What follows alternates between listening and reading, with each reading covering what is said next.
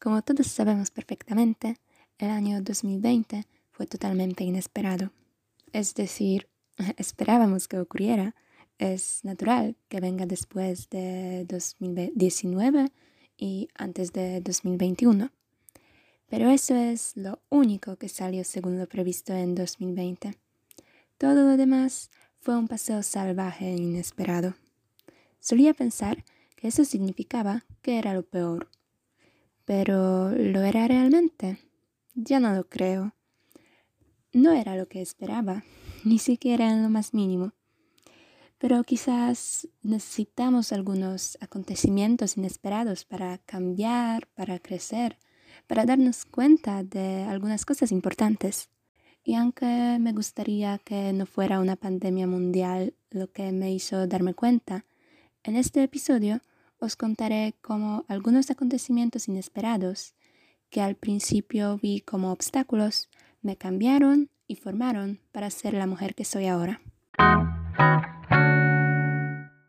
Bueno, vamos a empezar de forma cronológica. Mi cumpleaños es el 5 de marzo, así que en 2020 cumplí 20 años. Lo vi como un granito, el fin de una era, digamos. Tenía planes muy grandes para ese día. Quería llevar a todas mis amigas más cercanas a una discoteca. Teníamos planeada una gran fiesta dos semanas después de mi cumpleaños. Por aquel entonces todos estudiábamos en diferentes ciudades, así que acordamos una fecha con antelación y era la que nos venía bien a todas. Estaba muy emocionada. Me encanta bailar, por lo que ir a la discoteca era una oportunidad perfecta para bailar y para celebrar mis cumpleaños. También era una de las pocas ocasiones de salir con todas mis chicas y las echaba muchísimo de menos. Pero entonces ocurrió el coronavirus y todo se cerró. Salir de fiesta ya no era una opción. Decir que estaba triste sería una subestimación.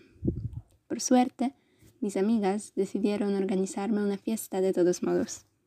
Por supuesto, debido a las restricciones, fue mucho más tranquila y nos limitamos a pasar un rato juntos en casa. ¿Me arrepiento de no haber ido a la discoteca? Sí, claro que sí. Pero aún así tuve un cumpleaños increíble.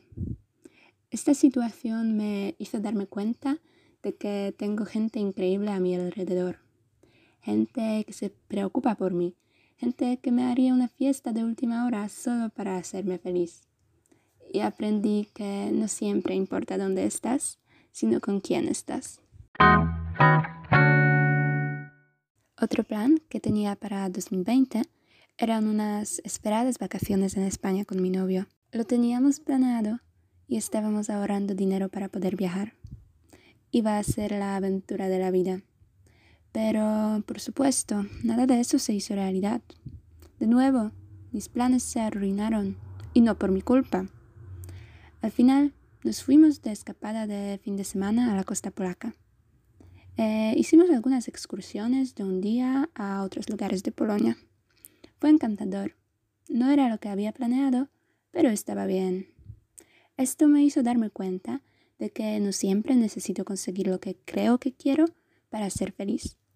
Puedo ser igual de feliz haciendo otras cosas. Es importante estar abierto a todas las nuevas posibilidades que se nos presentan.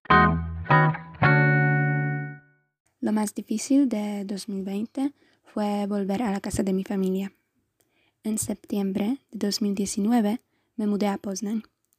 Era la primera vez en mi vida que vivía sola. Al principio me daba miedo. Recuerdo que me costó bastante adaptarme, pero también recuerdo lo orgullosa que estaba de mí misma con cada, digamos, cosa de adultos que hacía. Me volví más independiente y fue genial. Necesitaba ese cambio. Me sentí como un verdadero adulto, viviendo por mi cuenta, sin que nadie me dijera qué hacer y cómo hacerlo. Fue una experiencia realmente formadora y quería continuar con ella. Pero cuando empezó la pandemia en marzo de 2020, volví a vivir con mis padres. No me malinterpretéis, les quiero mucho a mis padres. Me apoyan muchísimo, son cariñosos y todo lo demás. pero sentí que al volver a vivir con ellos, perdí esa independencia, esa madurez que tanto me costó conseguir cuando vivía sola. Y aunque estoy agradecida por las noches de chicas con mi mamá, por todas las charlas que podemos hacer en persona viviendo bajo el mismo techo, por la comida que me prepara cuando sabe que estoy ocupada con mis estudios, siento que me falta vivir sola. Vivir con mis padres me ha hecho volver a ser la niña que era en el instituto. Y ya no quiero ser esa chica.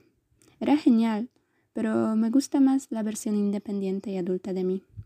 La chica del instituto era tímida, tenía muchos complejos y le costaba quererse a sí misma. La yo adulta es, bueno, más consciente de su valor, es capaz de quererse a sí misma, ya no teme los retos, sino que los ve como una oportunidad. Volver a la casa de mi familia me hizo darme cuenta del cambio, del crecimiento que hice. Y lo último que quiero mencionar aquí, mi pasión.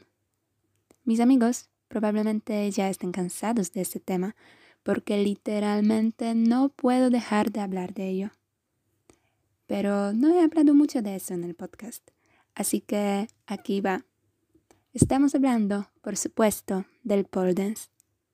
Empecé a practicarlo cuando me mudé a Poznan a finales de 2019 y me enamoré de ese deporte desde la primera clase. ¿Conocéis esa sensación mágica, esa chispa que se siente cuando se está enamorado? Puede que sea un punto de vista demasiado romántico, pero yo siento esas chispas literales cada vez que salto a la barra, cada vez que mi pelo gira a mi alrededor, cada vez que aprendo algún truco nuevo e incluso en esos momentos más difíciles en los que no consigo el resultado que quiero al primer, segundo o incluso vigésimo intento. Incluso cuando me caigo, y he tenido algunas caídas locas y peligrosas, créedme que no son nada graciosas. Incluso cuando estoy cansada después del entrenamiento o cuando descubro otra quemadura un moratón o un corte en los lugares donde menos lo esperaba.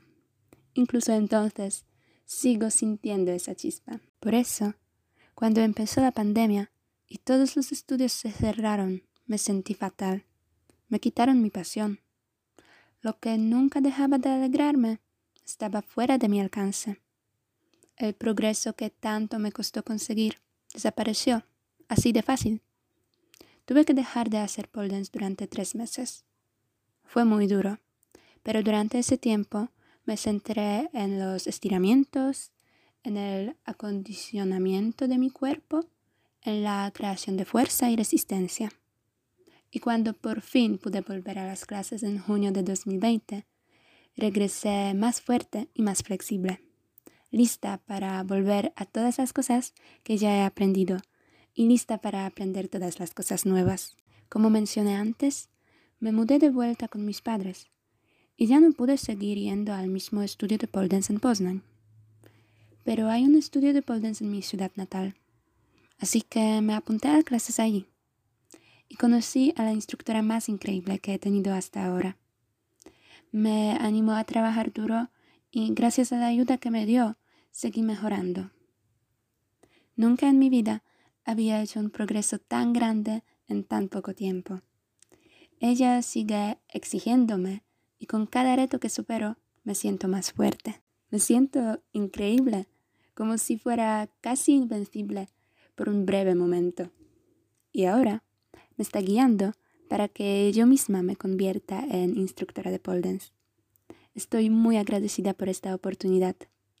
Todavía no estoy segura de si trabajaré como instructora, pero la oportunidad, el crecimiento, y no solo el físico, y sobre todo la felicidad que me da ese deporte, no deja de sorprenderme.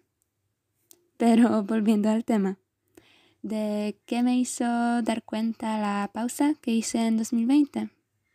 Me hizo darme cuenta de que realmente amo este deporte y que me ayuda a ser más fuerte, y a superar mis miedos y mis inseguridades. Es mi terapia, es lo que me da felicidad tan pura, casi infantil, y no quiero perderlo nunca más. Eso es todo por mi parte. Si habéis seguido escuchando hasta este momento, gracias. Tenéis mi más sincera gratitud. Ha sido una charla bastante larga, ¿no? Lo siento, había planeado que fuera mucho más corta, pero me sentía sentimental grabando este episodio, así que aquí está. Última frase y consejo de mi parte para vosotros, mis queridos oyentes. Recordad que aunque las cosas no siempre salgan según lo previsto, pueden ser igualmente hermosas y enseñarnos una lección valiosa.